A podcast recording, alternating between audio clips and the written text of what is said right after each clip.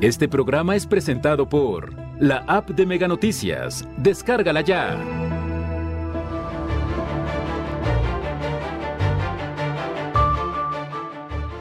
Ciudadanía reporta múltiples llamadas de extorsión. Algunas han entregado dinero. Detienen de nuevo el incremento de la tarifa en autopista Colima-Guadalajara. Sancionarán a conductores con polarizados no permitidos, advierte Vialidad.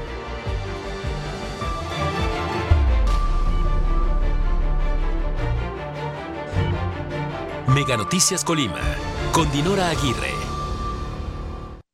¿Qué tal? Buenas noches. Les saludo con mucho gusto. Este miércoles 16 de febrero, el equipo de Mega Noticias ya tiene preparada la información para que usted esté enterado de lo que acontece. Miren, no debieron esperarse las autoridades a que viviésemos esta situación de violencia, que se intensificaran los hechos eh, delictivos para pues sancionar a quienes están fuera de la ley en el uso de vidrios polarizados, de ventanas eh, polarizadas ya en unos grados que no permiten ver al interior o que pueden generar temor e inseguridad a la ciudadanía. Hablaremos de este tema más adelante. Mire, comenzamos hablando acerca de un delito que en el que también los delincuentes se aprovechan del contexto en el que estamos viviendo, el delito de extorsión telefónica. Mi compañera Karina Solano nos tiene los detalles. En el estado de Colima ha incrementado el número de extorsiones telefónicas. Ciudadanos lo atribuyen a la ola de violencia que se ha recrudecido en los últimos nueve días. En un motel de la entidad, varios trabajadores experimentaron llamadas amenazantes en donde les pedían dinero a cambio de salvaguardar la integridad personal y de sus familiares. Las llamadas telefónicas para extorsión aumentan cuando hay tensión, este tipo de tensión aumentan, aprovechan, como pues, la mayoría son gente de fuera o en los penales y cosas de esas, en este tipo de eventos aumentan. Ante esta situación decidieron capacitar a todo el personal para evitar que existan más víctimas de este delito. Lo que pasó de las balaceras y los los enfrentamientos este y pre prevenir capacitando y, dando información al personal para, para evitar que, que quisieran engañar a la gente. El aparato gubernamental encargado de esto deben de generar estrategias específicas involucrando a la sociedad. A través de sus redes sociales, muchos ciudadanos también han alzado la voz ante el intento de los delincuentes por extorsionarlos. Sin precisar cifras, la Secretaría de Seguridad Pública informó que han recibido varias denuncias respecto a extorsiones en las que exigen a la ciudadanía pagos por protección de parte de diversos grupos delictivos, con la amenaza de que, de no hacerlo, ocasionarían daños a su persona o al patrimonio de las víctimas. La dependencia confirmó que dicho panorama se está registrando debido al número de delitos de alto impacto que se ha generado desde la segunda semana del presente mes, en donde estas personas bajo malas prácticas aprovechan el estado y la temporalidad para ejercer mayor presión a la ciudadanía. De acuerdo con el Secretariado Ejecutivo del Sistema Nacional de Seguridad Pública, en 2021 se registraron 95 víctimas de este delito, siendo el mes de diciembre en donde más denuncias se registraron. Karina Solano, Mega Noticias. Y el miedo por pues, el ambiente que se está viviendo, el miedo ante los homicidios registrados, los hechos de violencia, pues llevan a que las víctimas caigan en la extorsión. Este delito se ha incrementado en un 100% e igual les ocurre a particulares como a empresas, como a trabajadores. Es, es en esta ola de violencia en donde se da un caldo de cultivo para que prolifere esta serie de delitos. El 5% de las víctimas de extorsión depositaron dinero, así lo informó la titular de la unidad especializada en combate al delito de secuestro de la Fiscalía General del Estado. Explicó que en un mes han tenido hasta 20 reportes por este delito. 70% de las personas no denuncian el delito, más sin embargo sí lo reportan. Al momento de que se dan cuenta de que se trata de una, de una extorsión, pues deciden únicamente levantar una constancia de hechos o mencionar solamente asesoría y posteriormente eh, ellos pues deciden no presentar la denuncia en virtud de que no cayeron en, en el engaño Sí, en ese sentido la cifra negra debe ser altísima, pero de cualquier forma el intento ahí está, ahí está el hecho delictivo. Colima ocupa el cuarto lugar nacional en el delito de extorsión con un 12.6 víctimas por cada 100 mil habitantes. El primer lugar lo obtuvo Zacatecas con 31.3 víctimas por cada 100 mil habitantes. La funcionaria de la Fiscalía explicó que los delincuentes se están aprovechando del miedo y la incertidumbre que se vive en estos momentos para amedrentar a la población y así lograr su cometido.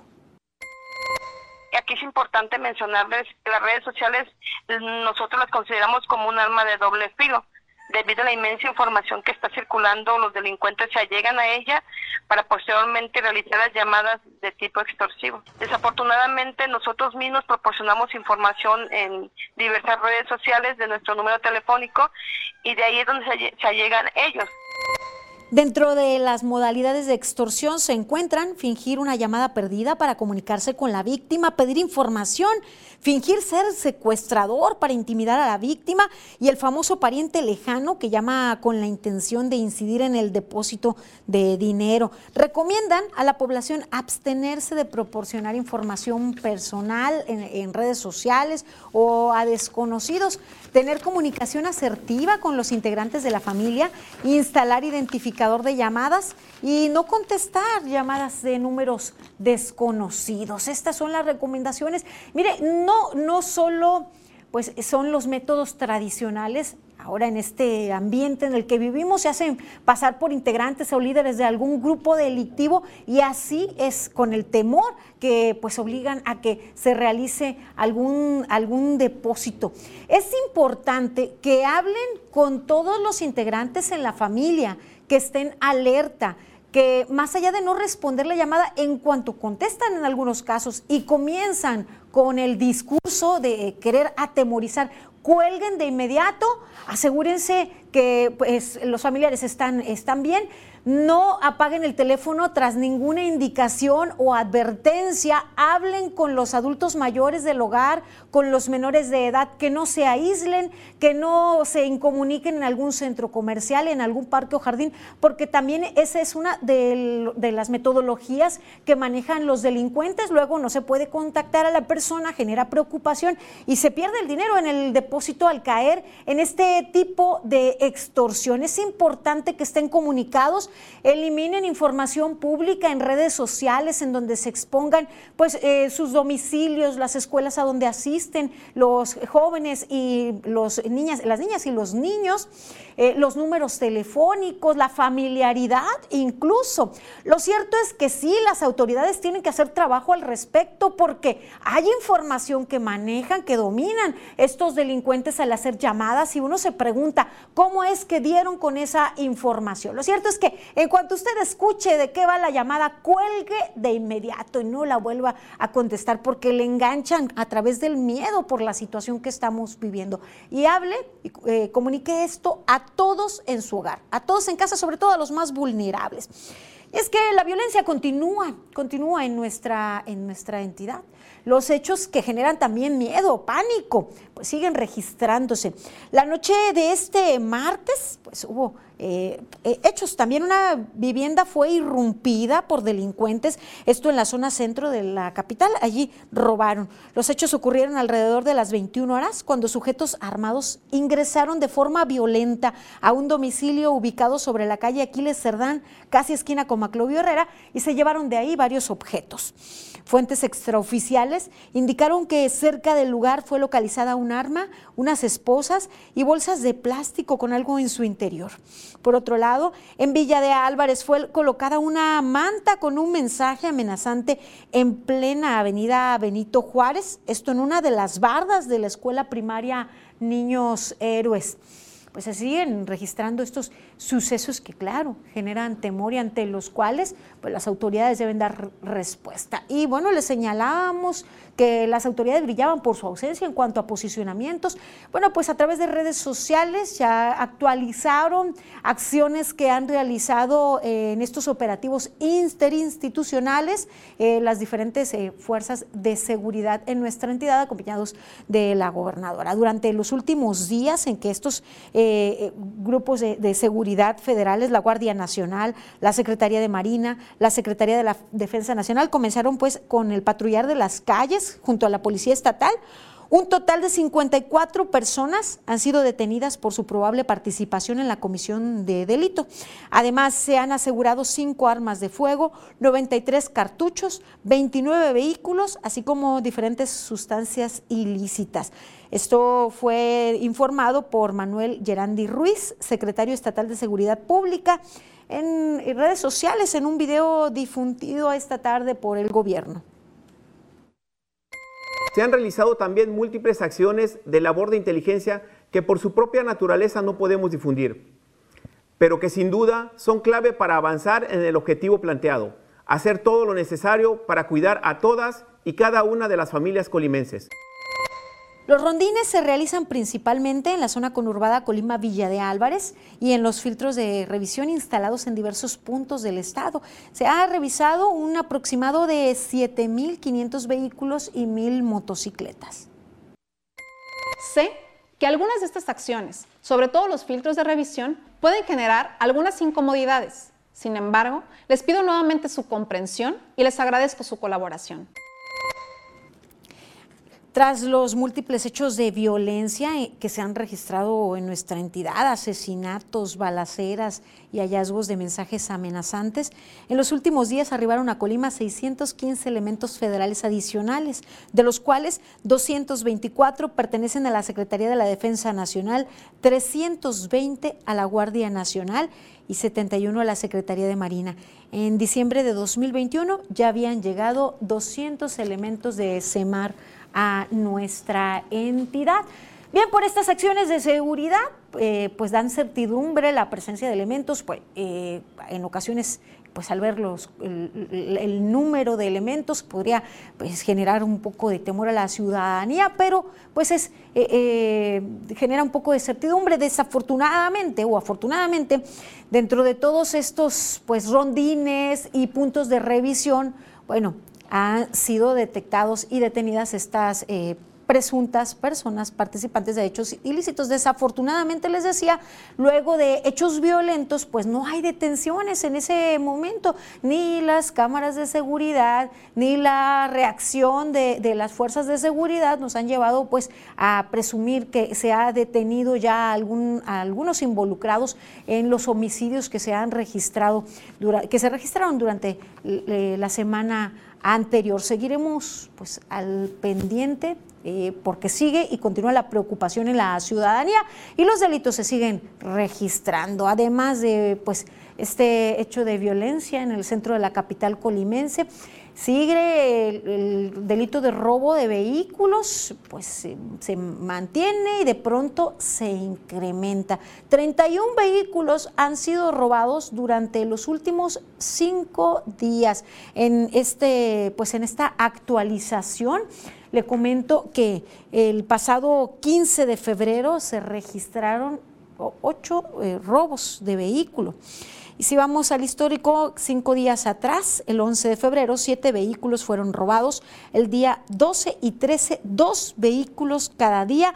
Y el 14 de febrero, 12 vehículos fueron robados. Así pues, la situación en nuestra entidad, dando un total de 31 vehículos robados durante estos últimos días. Mire, le informábamos eh, eh, sobre el incremento de las tarifas en, el peaje de la carretera de la autopista Guadalajara-Colima. Pues de nueva cuenta se detuvo. Los ciudadanos y quienes, bueno, quienes transitan comúnmente por la zona pues, se quejan de las condiciones en que se encuentra la carretera.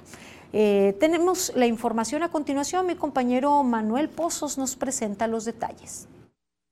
Por segunda ocasión, fue detenido el incremento en la tarifa de peaje de la autopista Colima-Guadalajara. No obstante, usuarios exigen mejorar las condiciones de esta carretera, ya que el traslado en el tramo El Trapiche-Ciudad Guzmán se ha extendido a casi dos horas por el intenso tráfico de vehículos que registra, accidentes y trabajos de reparación que se realizan. Mucho tráfico, mucho accidente. Exacto. Está feo. No hay espacio para avanzar eh, nos afecta demasiado la economía y digo, el tiempo en, traslado que tenemos hacia allá. ¿no? Yo voy para el lado de Ciudad Guzmán eh, cada semana y tardo de una hora a hora y media o hasta dos horas. Apenas el pasado 31 de enero se había anunciado un aumento en las tarifas de la autopista Guadalajara, sin embargo de última hora se canceló. El lunes 14 de febrero, la operadora de autopista Sayula nuevamente anunció el ajuste tarifario a partir del primer minuto del 15 de febrero, pero fue hasta este día 16 que se dio marcha atrás al incremento. Por ejemplo, para nosotros, pues no nos conviene un viaje para allá porque hay que pagar casetas. Tanto que cobran está muy pues está, jodida la carretera para lo que cobran. Es una sinvergüenzada de todo eso. Está muy cara de por sí y, con esas cosas pues no, no se puede. Así también, y por el tramo que se recorre, los conductores destacaron que la autopista es una de las más caras y de las más peligrosas del país por la gran cantidad de accidentes vehiculares que se registran a diario. Manuel Pozos, Mega Noticias y la cantidad de accidentes, la lentitud en los últimos días y bueno, el hecho de que no termina siendo una vía verdaderamente rápida. Eh, que continúa pues ahí a la espera que se liberen los otros carriles en ese proyecto que pues se aplaza y se aplaza. Y mire, agradecemos a ustedes su confianza y las denuncias que nos hace llegar aquí a redacción de Mega Noticias. De nueva cuenta, mis compañeros acudieron ante una denuncia sobre una alcantarilla que se encuentra abierta y el riesgo que esto representa. Se encuentra ubicada en la esquina de la calle Francisco Rueda y Avenida Niños Héroes en la colonia La Guadalupe, en la ciudad de Colima. Vecinos de la zona acusan que la Dirección de Vialidad del Ayuntamiento Capitalino ni siquiera se ha preocupado por poner un cono de advertencia. Ha sido un problema durante meses, tiene meses que no existe la tapadera rejilla y pues ha, ya originado accidentes. Al parecer esto se ve como una situación de, de emergencia de que se atienda porque inmediatamente a un lado pareciera que la alcantarilla le genera clientes al llantero que está enfrente y pues no vemos ninguna autoridad que le dé atención al, problema. Mire, con dos llantas, una de automóvil y una de motocicleta o bicicleta, como parece ahí, es como pues quienes eh, eh, trabajan en la zona viven en la zona se las han ingeniado para tratar de alertar a quienes ahí transitan del riesgo que esto representa. Estamos en zonas populares donde el vandalismo, el robo, eh, pudiera haber sido que se la robaron completita y ya está por allá en alguna chatarrera o incluso en, o sea, ya no está en la chatarrera, ya está en, en algún lugar donde ya se fundió, ya ya, ya se, le, se consumó el, delito, eh, porque al parecer se la llevaron completísima. Ante esto, se consideró urgente que el ayuntamiento reponga la tapadera de la alcantarilla, así se eviten accidentes en donde hasta peatones podrían resultar afectados. Vaya, ni siquiera un señalamiento del boquete ese que se encuentra ahí eh, en la, ante la ausencia de la alcantarilla. Y es que también el tema de la delincuencia que se lleva pues eh, el metal es verdaderamente delicado y se deberán tomar cartas en el asunto, buscar otras estrategias porque no es único este caso y luego las autoridades, como en este caso el Ayuntamiento de Colima, pues no atiende de manera pronta las situaciones como, como esta. Pues ahí está la denuncia de habitantes de la Guadalupe en esta intersección de las condiciones de esta alcantarilla. Vamos ahora a nuestra sección editorial sobre los bancos del bienestar. 100 palabras de Raúl Frías Lucio. Qué mal servicio da el Banco del Bienestar. Los usuarios padecen por el poco personal, la mayoría no tiene cajeros y la falta de servicios en general. El Banco del Bienestar fue concebido por este gobierno con la idea de llevar servicios bancarios a las zonas más alejadas y marginadas. Con un gran entusiasmo, pero con poco conocimiento, el presidente anunció en 2019 que el banco contaría con 13 mil sucursales en todo el país. Un año después corrigió a 2.700. Hoy tiene 250 sucursales, muchas de ellas del Bansefi que ya operaba en el pasado. Este banco serviría para dispersar los programas sociales, como la pensión de adultos mayores, las becas y apoyos a discapacitados. También serviría para que los paisanos envíen sus remesas sin cuotas ni comisiones. Por su mala gestión, en tres años ha cambiado tres veces de director general por detectarse compras, licitaciones y adjudicaciones sospechosas de corrupción, además de que ya no hay préstamos. Otra buena idea que mal implementada estamos pagando muy caro los mexicanos. Seguimos con más información aquí en Mega Noticias. Y mire, prevalece el problema de impago. Algunos trabajadores, eh, eh, algunos trabajadores de confianza tienen que esperar que se les pague una quincena, dos quincenas y en ocasiones se les paga pues en abonos chiquitos. Karina Solano nos tiene la información. Trabajadores de contrato de la Secretaría de Educación denunciaron el impago de tres quincenas. Se trata de al menos 45 personas de diferentes áreas las que se encuentran en esta situación. Ya estamos a 15 de, febrero, perdón, y este, es hora de que no nos llegue el dinero. Estamos trabajando, este, sin, pues ahora sí que cada quien se va como puede, pero nos tenemos que presentar a trabajar por, uh, vaya, así que como le tenga que hacer, pero porque si llegamos a faltar también, este, nos descuentan. Los inconformes revelaron a Mega Noticias que desde octubre de 2021 comenzaron los retrasos en el pago de sus quincenas. Sin embargo, este ha sido el mayor. Incluso anteriormente les hacían firmar contrato cada seis meses, a pesar de que hay trabajadores que tienen más de una década en la dependencia. Sin embargo, en los últimos meses firman contrato cada 45 días.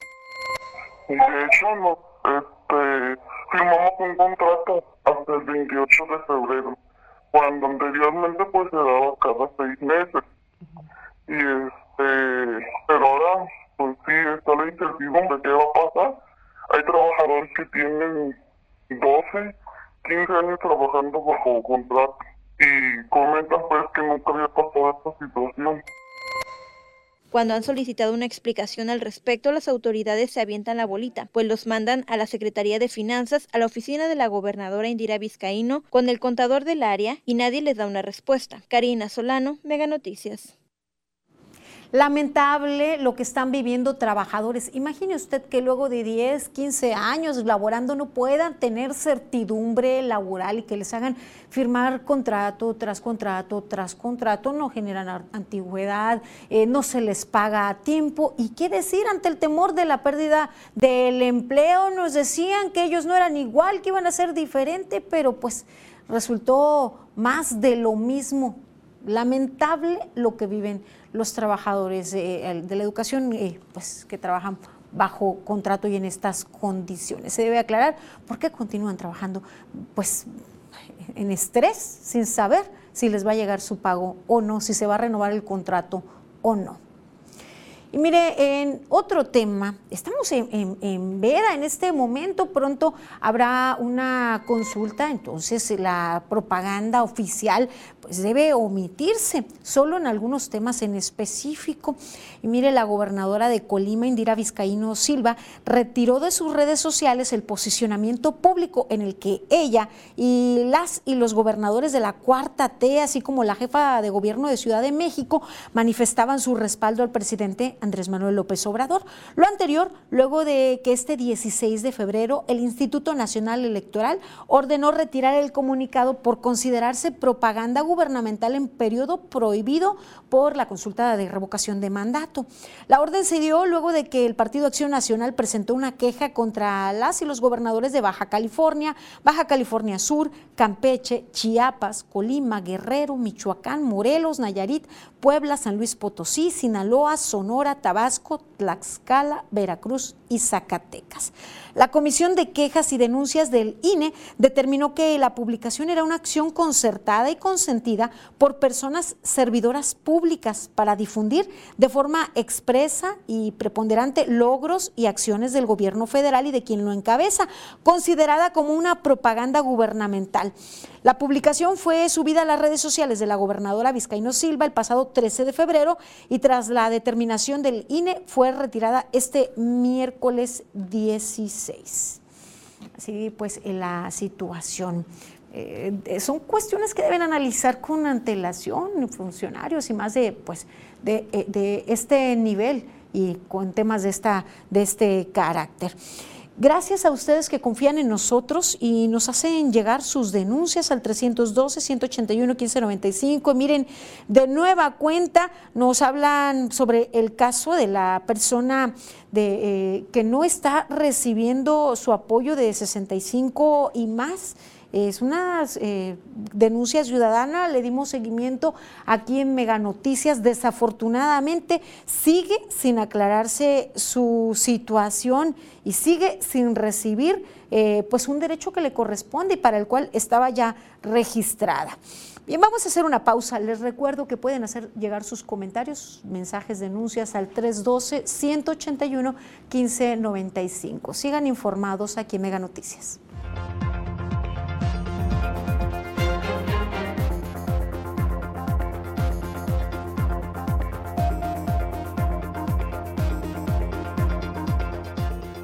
Capacitan a legisladores locales para evitar acciones homofóbicas y machistas.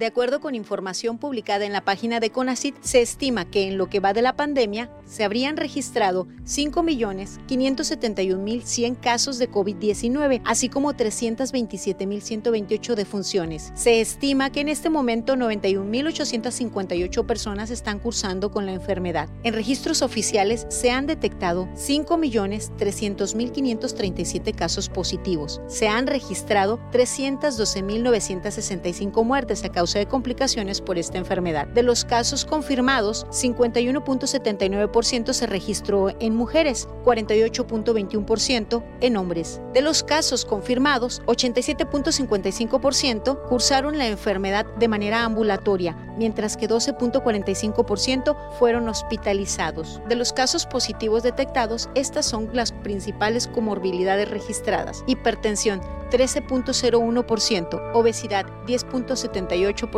diabetes 9.82% y tabaquismo que registra 6.01%. 13 por 12, 12 pagas hoy. 13 por 12, 13 yo te doy. Me pagas 12, te llevas 13 en Megacable. Te damos 10 megas más de lo que ya tienes. Sin costo, sin costo. Sin prisa, sin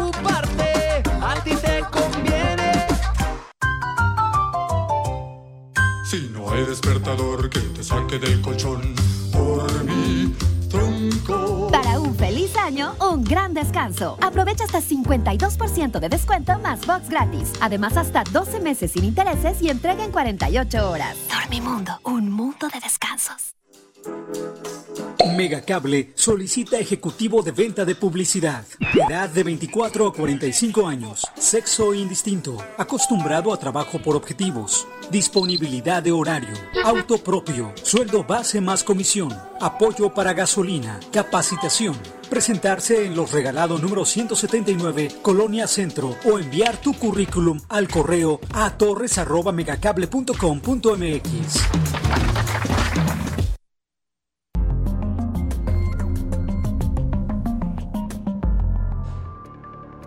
En la última jornada, cuatro personas murieron a causa de la COVID-19. Y en temas nacionales, el INAI le responde al presidente López Obrador, Loret no es funcionario y no deben exponerse sus datos.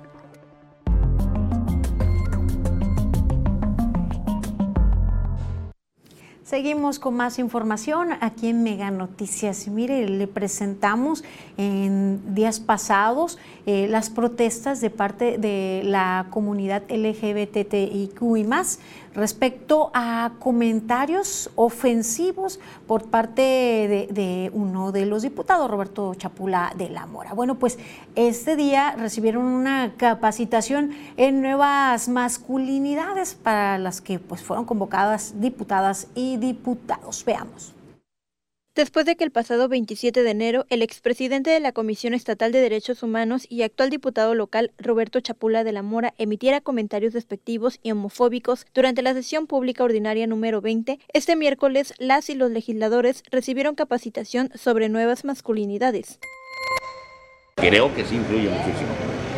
para eso este tipo de cursos, para que realmente incidan en el cambio de actitud de las personas a lo de su expresión, que sean de respeto, que sean adecuadas a la forma clara como debe expresarse, sin sentidos peyorativos, indiscriminatorios de manera. Coincidieron en que se tratan de temas que deberían ser replicados en instituciones públicas, empresas y en la sociedad en general. Esta es la idea, que lo vean como algo normal, que lo vean como algo natural, que cada quien se vaya sumando a estas iniciativas y que todos los poderes y todos los entes de gobierno pues se sumen a, a dar capacitación a sus trabajadores y a ellos mismos, a los titulares de los poderes, para que cada día pueda ser esto más familiar y que exista total inclusión. La ponencia estuvo a cargo del académico Manuel Vega, especialista en derechos humanos. Comenzó con media hora de retraso con la justificación de que las y los diputados sostuvieron una reunión previamente con autoridades estatales. Cabe señalar que en dicha capacitación no asistieron los diputados Héctor Magaña, Arturo Noriega y Katia Castillo. Karina Solano, Mega Noticias. Pues un tache para quienes no asistieron, porque esta capacitación, no solo a los diputados o, esta charla, no solo les viene bien a diputadas y diputados, realmente a cualquier funcionario, a cualquier burócrata para sensibilizarse en ese tema. Y más que tuvieron la oportunidad de alguien conocedor, no solo en materia de derechos humanos, y verdaderamente eh, alguien con especialización en varios temas delicados que bien les hace falta a una gran cantidad de funcionarios, en este caso Manuel Vega Zúñiga. Y vamos a pasar ahora al tema de la COVID-19, a la actualización de los positivos detectados en la última jornada. Se trata de 228 nuevos casos, así como cuatro muertes a causa de complicaciones por esta enfermedad con corte a el día 15 de febrero, son esos 228 nuevos casos y se realizaron 102.252 pruebas para detectar la COVID-19. Estas pruebas se realizaron en 100.605 casos en personas que radican en nuestra entidad y en 1.647 casos en personas de otras entidades que acuden a nuestra entidad y que pues por alguna razón reciben la atención médica aquí. Y mire, de las pruebas realizadas en 50.406 casos, eh, los resultados fueron negativos, mientras que en 50.166 casos los resultados fueron eh, positivos. De los casos positivos acumulados en 45.387, las personas se han recuperado, mientras que desafortunadamente en 2.315 casos las personas han muerto a causa de complicaciones por esta enfermedad. 2.690 eh, personas de los positivos detectados en este momento están cursando con la COVID-19 principalmente en Colima, Villa de Álvarez, Manzanillo y Tecomán, con 946 casos en Colima, 660 en Villa de Álvarez, en Manzanillo se registran 489 casos, mientras que en Tecomán se registran 435. En el caso de las defunciones, sigue a la cabeza el municipio de Manzanillo con 696 muertes a causa de la COVID-19, seguido por Colima con 610 defunciones.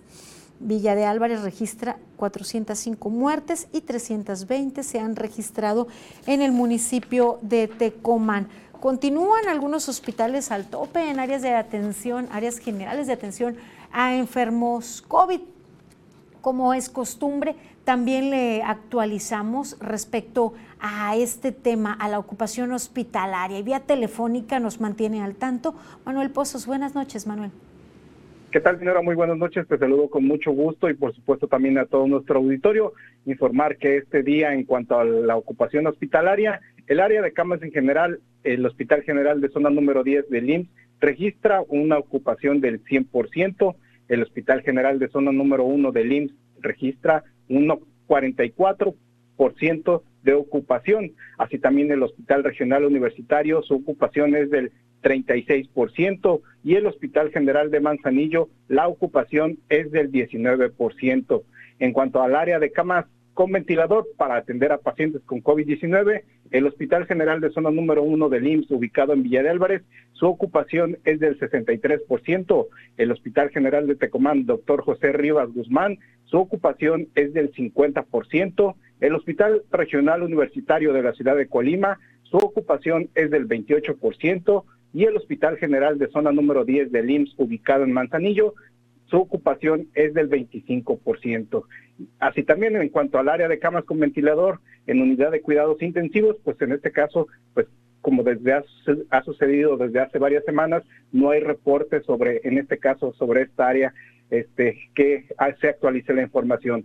Toda esta información, de acuerdo a, a la actualización que realizó la red IRAG de la Secretaría de Salud, con corte a este 15 de febrero del, del presente año, Dinora. Esta es la información en cuanto a la ocupación hospitalaria. Gracias, Manuel. Buenas noches. Gracias por mantenernos al tanto. Gracias. Buenas noches. Y continuamos informando, vamos eh, a información nacional de nueva cuenta. De nueva cuenta, mire, eh, el tema de, de el, el, pues el, la, la, fijación ahora del presidente con los periodistas y con un periodista en particular sigue pues dando de qué hablar. En pleno del Instituto Nacional de Transparencia se señaló que no puede relevarse información solicitada sobre el periodista Carlos Loret de Mola y sus familiares como así lo solicitó el presidente en una carta. No cuenta con facultades constitucionales ni legales para realizar investigaciones como la solicitada lo que incluye, en el caso, requerir información a distintas entidades públicas como son el Servicio de Administración Tributaria, la Unidad de Inteligencia Financiera y registros públicos de la propiedad, entre otros. La consejera presidenta señaló que solo hasta que estas dependencias digan algo al respecto de la existencia de la información, el Pleno del INAI podría pronunciarse si es que se ingresa un recurso de revisión que en caso de que las respuestas otorgadas no satisfagan su pretensión, es posible presentar un recurso de revisión ante este instituto para el caso de los sujetos obligados federales, a fin de que se analice caso por caso sobre la procedencia de las respuestas brindadas. Y de nueva cuenta, de nueva cuenta, el presidente hizo un llamado a algunos periodistas a transparentar sus ingresos. Esta vez apeló a la ética de comunicadores considerados por él como detractores para hacer de dominio público sus ingresos y bienes. Mencionó a figuras como Loret de Mola, López Dóriga, Ciro Gómez Leiva, Carmen Aristegui y Jorge Ramos, pues representan a intereses creados, no al pueblo, así acusó. Pero mire, pues hay preocupación, preocupación por los periodistas y más allá de las fronteras, no solo por este tema, por la violencia en contra de los periodistas. Tanto la Asociación Mundial de Editores de Noticias como el World Edition Forum externaron su indignación por la creciente ola de violencia y homicidios en contra de periodistas en México. Esto luego del asesinato de Ever López Vázquez el pasado 10 de febrero en Oaxaca y que representó el sexto periodista asesinado en 2022. Ante esto, las organizaciones que ya mencioné enviaron una, una carta, una carta al gobierno federal para externar su preocupación y puntualizar que nuestro país es el más peligroso para desempeñar el periodismo, pues en lo que va de la presente administración, 30 periodistas han sido asesinados. Y esta mañana los periodistas que acuden a la conferencia de prensa decidieron no realizar preguntas al presidente como un acto de protesta por los comunicadores asesinados en México.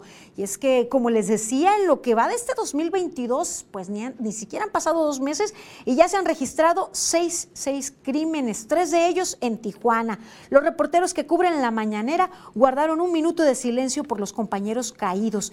El reportero Rodolfo Montes dijo que los asesinatos a periodistas en México son perpetrados por servidores públicos y recordó que esos datos los tiene el Mecanismo Federal de Protección a Periodistas. Nos queremos con vida y en solidaridad por los periodistas caídos desde Calderón hasta nuestros días. En función de ello, presidente, este, la mayoría de quienes estamos aquí platicando esto que sucedió ayer, eh, queremos Con todo respeto, decirle que este día no le queremos formular preguntas. Pues así eh, la situación con relación a, a, este, a este tema. Y mire, vamos a echar un vistazo por el mundo. Vamos ahora a nuestro recorrido internacional. El presidente chino Xi Jinping llamó a Hong Kong a tomar todas las medidas necesarias para controlar un brote de COVID-19. Así fue notificado este miércoles por la prensa cercana a Pekín, un día después de que la jefa del gobierno, Carrie Lam, descartó un confinamiento general. Hong Kong enfrenta actualmente su peor brote de coronavirus, con más de mil casos diarios, mientras los hospitales están al borde de la saturación. Un sismo de magnitud 6.8 grados sacudió el suroeste de Guatemala la madrugada de este miércoles, provocando derrumbes en carreteras, algunos daños leves en casas y cortes de energía. El epicentro del sismo se ubicó a menos de 100 kilómetros al suroeste de Ciudad de Guatemala, en las costas del departamento de Escuintla, y tuvo una profundidad de 84 kilómetros. El presidente de Estados Unidos, Joe Biden, rechazó las afirmaciones de privilegio ejecutivo del expresidente Donald Trump y ordenó que los registros de visitantes de la Casa Blanca se entreguen al panel que investiga el asalto al Capitolio del 6 de enero de 2021. De acuerdo con el New York Times, Biden otorgó a los investigadores del Congreso acceso a los datos a la luz de la urgencia de su trabajo investigando el violento asedio de los partidarios de Trump en la sede del Congreso en Washington el año pasado. Al menos 58 personas murieron tras las fuertes lluvias que azotaron Petrópolis, una ciudad de la región montañosa del estado brasileño de Río de Janeiro. Las calles de la ciudad quedaron inundadas por los aguaceros y también hubo fallecidos por deslizamientos de tierra. El presidente Jair Bolsonaro, que está de viaje en Rusia, escribió en Twitter que ha pedido a los ministros que ayuden a la ciudad y a las víctimas de la tormenta. Una mujer de Estados Unidos logró curarse del VIH-Sida tras someterse a un tratamiento de células madre extraídas de un cordón umbilical. Según información revelada por el New York Times, el diario señala que los científicos trasplantaron las células madre y se espera que en el futuro más personas puedan acceder a este tratamiento. Sin revelar su identidad, esta sería conocida como la paciente de Nueva York y la primera mujer en ser curada del VIH en toda la historia. Mega Noticias, Rodrigo Muñoz. Luego de nuestro recorrido internacional, damos lectura a los mensajes que usted nos envía al 312-181-1595. Dice, solicito nos puedan informar sobre los servicios de la Secretaría de Movilidad que van a llevar a cada uno de los municipios, qué días van a estar, qué trámites se van a poder realizar. Claro, en breve ampliamos información al respecto. Hacemos una pausa breve. Sigan informados aquí en Mega Noticias.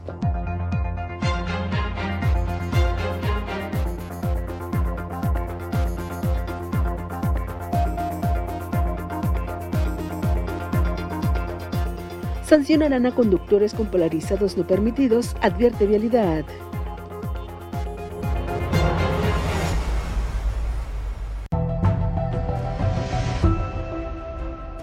Ejemplo no es la principal manera de influir sobre los demás, es la única manera, dijo Albert Einstein.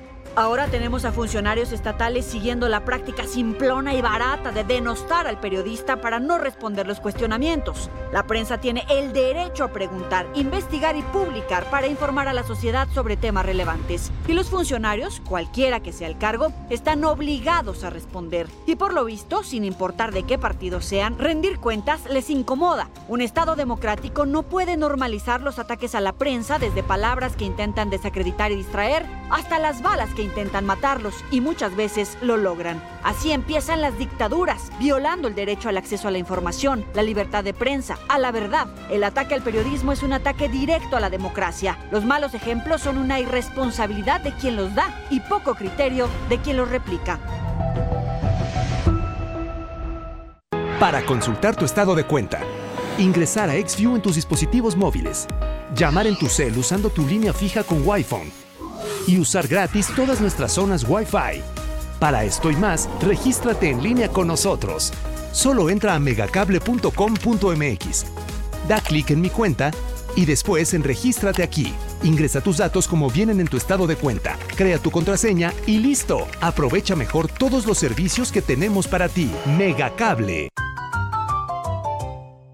Si no hay despertador que te saque del colchón por mi tronco. Para un feliz año, un gran descanso. Aprovecha hasta 52% de descuento más box gratis. Además, hasta 12 meses sin intereses y entrega en 48 horas. Dormimundo, un mundo de descansos. 13 por 12, 12 pagazos. 13 por 12, 13 yo te doy. Me pagas 12, te llevas 13 en Megacable.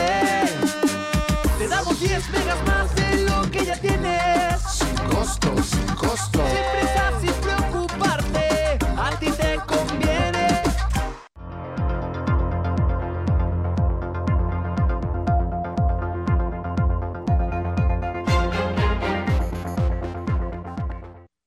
Seguimos con más información aquí en Mega Noticias. Qué bien que sigue con nosotros. Como le adelantábamos al inicio de esta emisión, hablaremos hoy acerca de los polarizados. Sabemos que cierto gradaje está fuera de la ley. Desafortunadamente, pues hasta este momento se comienzan a dar cuenta las autoridades algo, pues una práctica que ya venía registrándose sin sanción y sin que las autoridades hicieran nada en semanas anteriores. Veamos. Tema es...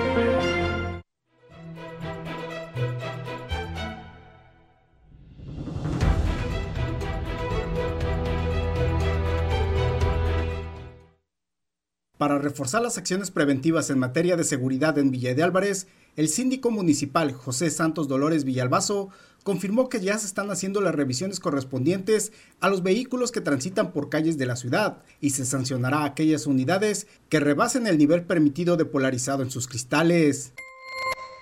Se están revisando pues los vehículos de polarizado de, nivel 3 hacia, hacia arriba. Tendrán que aplicarse lo que dice el reglamento, ¿no? Si primero se les tiene que invitar para que puedan acomodar el polarizado que tienen y si no es así, pues tendrán que sancionarse pues conforme a la ley. Eso va desde una multa hasta la detención del vehículo.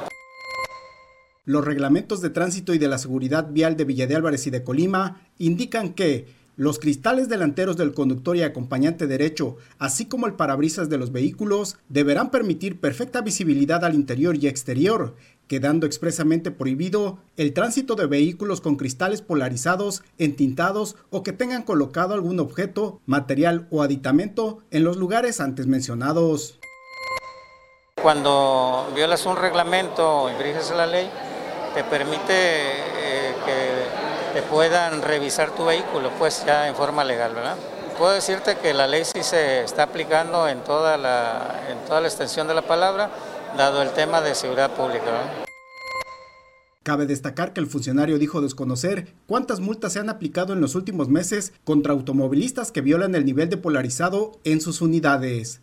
Manuel Pozos, Mega Noticias. ¿Y a cuánto podrían ascender esas san- sanciones? Preste atención, si usted es de los que ante la holgura de las autoridades polarizó en un gradaje no permitido, que no pues es posible ver al interior, preste atención porque puede hacerse acreedor a alguna de estas sanciones.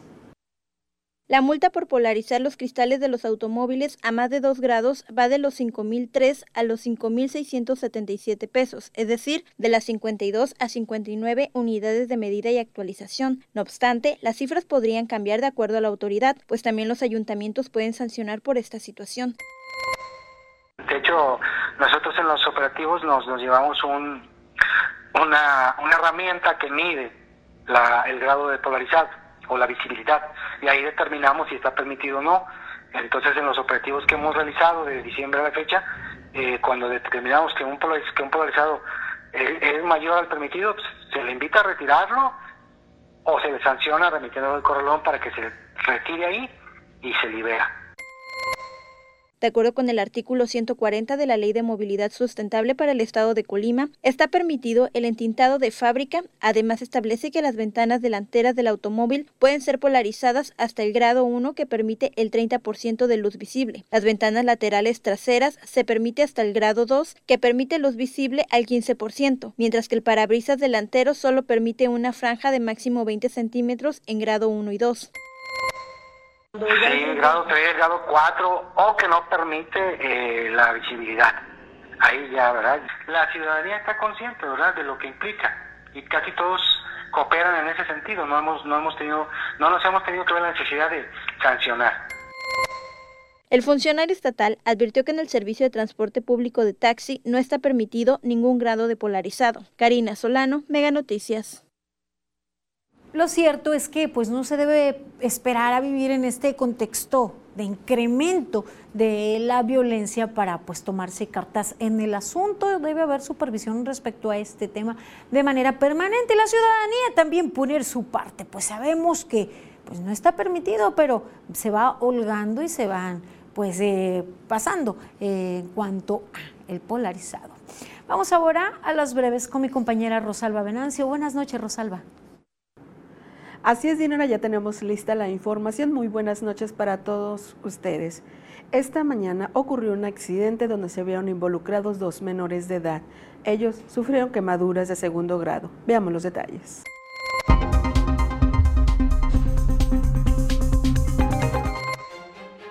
La Secretaría de Salud realizará este viernes 18 de febrero la jornada de vasectomía sin bisturí en el Hospital General de Manzanillo, en un horario de 8 de la mañana a 1 de la tarde.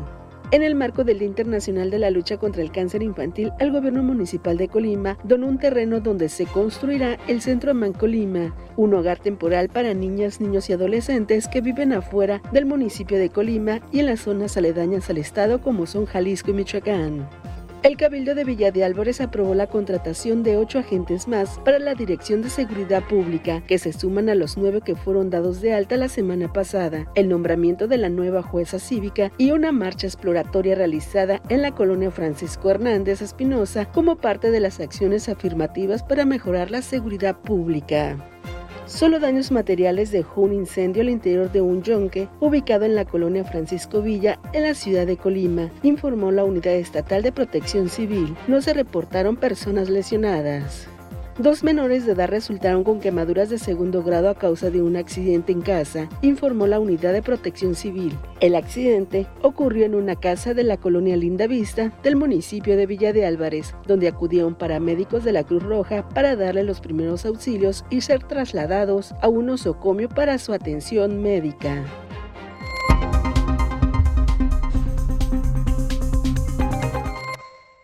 Deseamos pronta recuperación a estos pequeñines. De acuerdo a información de la Secretaría de Salud, en la última década han fallecido 5.000 personas por accidentes en casa. Ahora vamos a conocer las condiciones climatológicas con Alejandro Orozco. Muy buenas noches.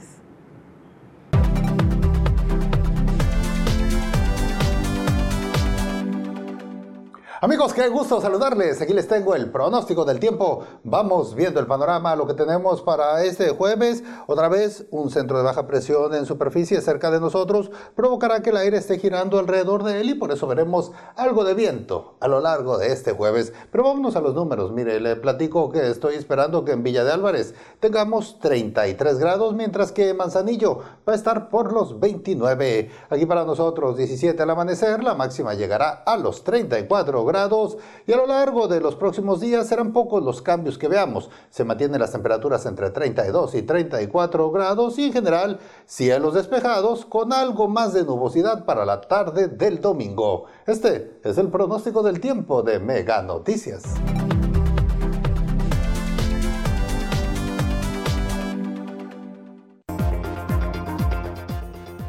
Costó decenas de millones de pesos, hoy sigue sin atraer inversión tecnológica.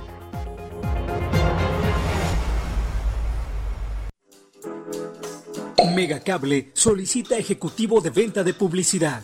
Edad de 24 a 45 años. Sexo indistinto. Acostumbrado a trabajo por objetivos. Disponibilidad de horario.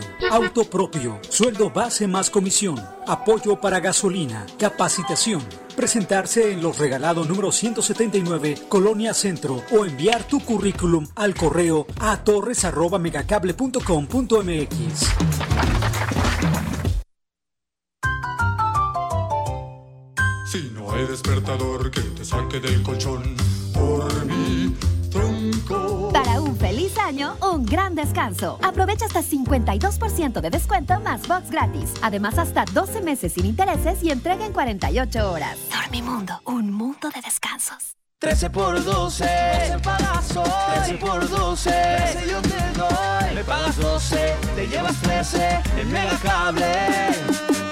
Te damos 10 megas más de tienes. Sin costo, sin costo. Sin prisa, sin preocuparte. A ti te conviene.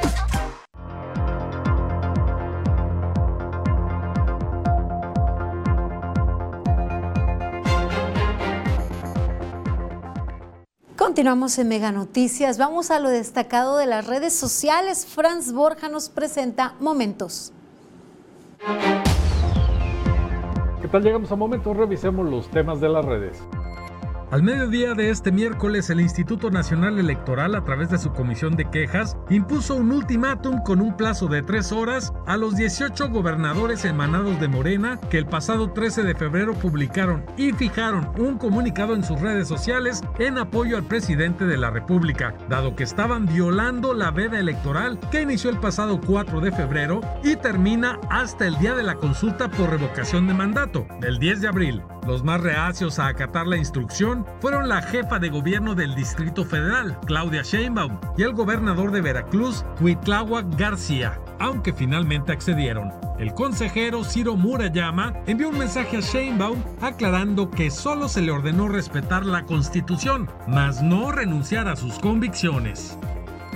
El martes, reporteros que cubren el Senado abandonaron la conferencia de prensa del partido Morena a modo de protesta por los recientes ataques a periodistas desde ese espacio y después de que los propios senadores leyeron un pronunciamiento donde respaldan incondicionalmente a López Obrador.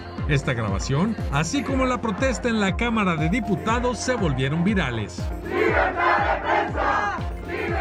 Policías municipales de la ciudad de Durango fueron agredidos a pedradas el fin de semana pasado en el poblado de 5 de Mayo, perteneciente al municipio de Durango. Los elementos de seguridad pública llegaron hasta el lugar donde se realizaba una cabalgata tras recibir un reporte de riña, por lo que intentaron disolverla. En las imágenes que se han vuelto virales, se aprecia que en el lugar tampoco se observaban las medidas sanitarias contra la COVID-19.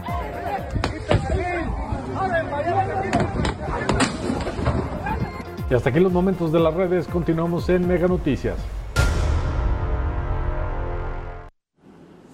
Pues mire, la situación, la gente pues se enardece. Desafortunadamente, debido a la ausencia de Estado de Derecho, la violencia prevalece como en ese caso.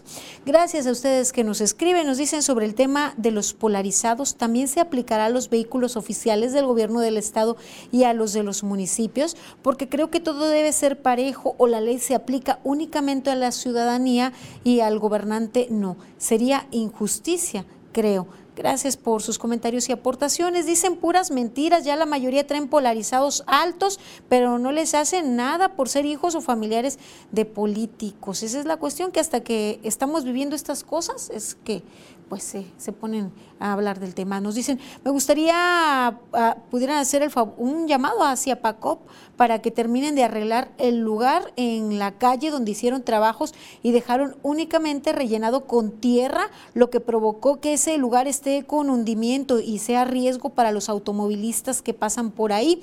Esto es en Avenida Pablo Silva eh, y Avenida J. Merced Cabrera. Gracias por sus reportes y mire, eh, de último momento les informamos pues que 喔 un, hecho violento, se registraron disparos de arma de fuego en contra de una persona extraoficialmente se señala. Eh, estos hechos, eh, los disparos ocurrieron en la, en la colonia Villas Alameda, entre la calle Lorenzo López Llerenas y Francisco Márquez.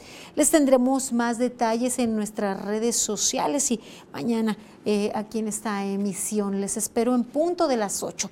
Gracias por su compañía. Les invito a seguir informados con Mega Noticias MX. Buenas noches.